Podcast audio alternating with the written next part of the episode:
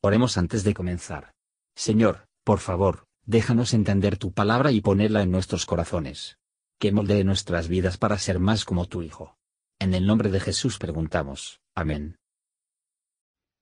Capítulo 23 Y Balaam dijo a Balac, Edifícame aquí siete altares y prepárame aquí siete becerros y siete carneros. Y Balac hizo como le dijo Balaam, y ofrecieron Balac y Balaam un becerro y un carnero en cada altar. Y Balaam dijo a Balac, Ponte junto a tu holocausto y yo iré.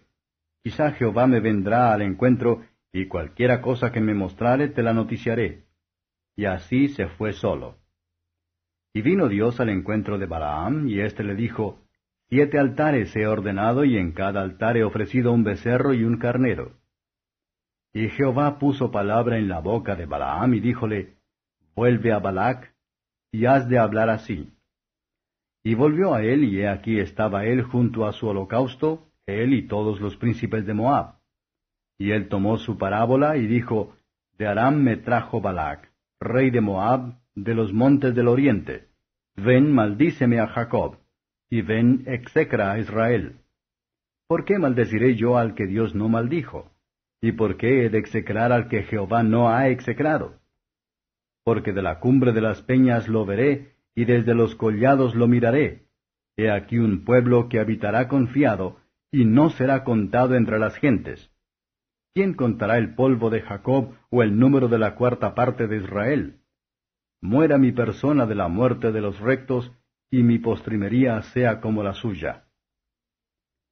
Entonces Balac dijo a Balaam, ¿Qué me has hecho? He te tomado para que maldigas a mis enemigos, y he aquí has proferido bendiciones. Y él respondió y dijo, ¿No observaré yo lo que Jehová pusiera en mi boca para decirlo? Y dijo Balac, Ruégote que vengas conmigo a otro lugar desde el cual lo veas. Su extremidad solamente verás, que no lo verás todo, y desde allí me lo maldecirás. Y llevólo al campo de Sofim, a la cumbre de Pisga, y edificó siete altares, y ofreció un becerro y un carnero en cada altar.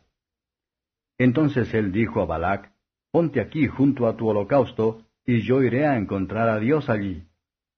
Y Jehová salió al encuentro de Balaam, y puso palabra en su boca, y díjole, Vuelve a Balac, y así has de decir. Y vino a él, y he aquí que él estaba junto a su holocausto, y con él los príncipes de Moab, y díjole Balac, ¿Qué ha dicho Jehová? Entonces él tomó su parábola y dijo, Balac, levántate y oye. Escucha mis palabras, hijo de Sipor. Dios no es hombre para que mienta, ni hijo de hombre para que se arrepienta. Él dijo y no hará. Habló y no lo ejecutará. He aquí yo he tomado bendición, y él bendijo y no podré revocarla. No ha notado iniquidad en Jacob, ni ha visto perversidad en Israel. Jehová su Dios es con él, y júbilo de rey en él. Dios los ha sacado de Egipto, tiene fuerzas como de unicornio. Porque en Jacob no hay agüero, ni adivinación en Israel. Como ahora será dicho de Jacob y de Israel, lo que ha hecho Dios.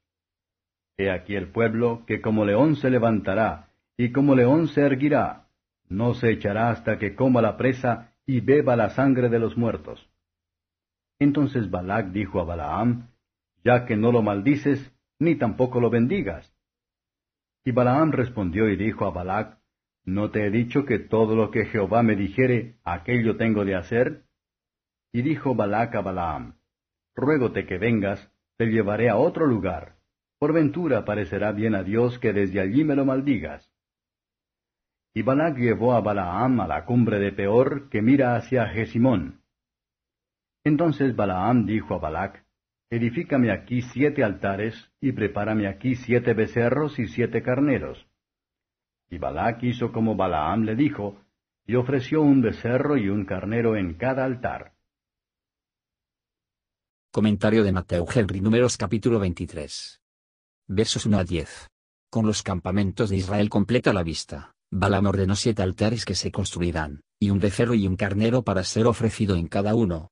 Oh las otisnes de la superstición, de imaginar que Dios estará a la entera disposición del hombre. La maldición se convirtió en una bendición, por el poder hacer caso omiso de Dios, en el amor a Israel. Dios diseñó para servir a su propia gloria por Balaam, y por lo tanto se encontró con él. Si Dios puso palabra en la boca de Balaam, que hubiera desafiado a Dios e Israel, seguro que no faltará a los que desean glorificar a Dios, y para edificar a su pueblo, se os dará lo que deben hablar. El que abrió la boca del culo, causó la boca de este hombre malvado de hablar palabras como contraria a los deseos de su corazón, como los del culo fuera a los poderes de la bestia. El milagro fue tan grande en un caso como en el otro. Balaam pronuncia Israel seguro. Es dueño no podía hacer nada más que Dios no le ha de hacer. Él pronuncia felices en su distinción del resto de las naciones. Feliz en sus números, lo que hizo a los dos honorables y formidable. Feliz en su último fin. La muerte es el fin de todos los hombres, incluso los justos deben morir, y es bueno para nosotros pensar en esto con respecto a nosotros mismos, al igual que Balaam aquí, hablando de su propia muerte. Él pronuncia al justo verdaderamente bendecido, no solo durante su vida, pero cuando mueren, lo que hace que su muerte aún más deseable que la vida misma. Pero hay muchos que desean morir la muerte de los justos, pero no se esfuerzan por vivir la vida de los justos, con mucho gusto tendrían un final como el suyo, pero no una forma como la de ellos. Ellos serían santos en el cielo, pero no santos en la tierra. Este dicho de Balaam es solo un deseo, no una oración, es un deseo vano, ya que solo un deseo para el final, sin ningún tipo de cuidado por el medio. Muchos buscan tranquilizar sus conciencias con la promesa de la futura modificación, o tomar con un poco de esperanza falsa, mientras que descuidan la única forma de salvación, por el cual el pecador puede ser justo ante Dios. Versos 11 a 30. Balak se enojó con Balaam. Así, una confesión del poder de hacer caso omiso de Dios es arrancado de un profeta impío, a la confusión de un príncipe malvado. Por segunda vez la maldición se convierte en una bendición, y esta bendición es a la vez más grande y más fuerte que el primero.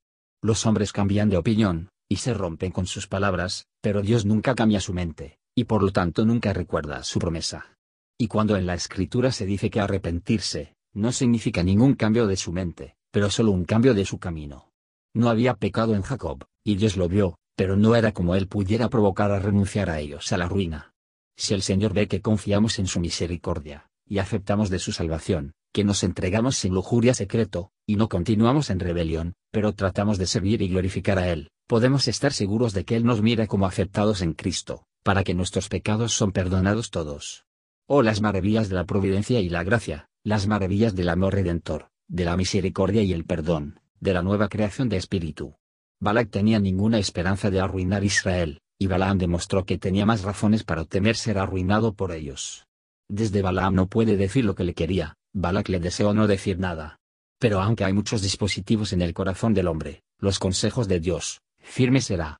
Sin embargo, están decididas a hacer otro intento, aunque no tenían ninguna promesa sobre la que construir sus esperanzas. Vamos, que tenemos la promesa de que la visión al final hablará y no mentirá, continúe ferviente en la oración, Lucas 18 verso 1. Gracias por escuchar y si te gustó esto, suscríbete y considera darle me gusta a mi página de Facebook y únete a mi grupo Jesús Answers Prayer.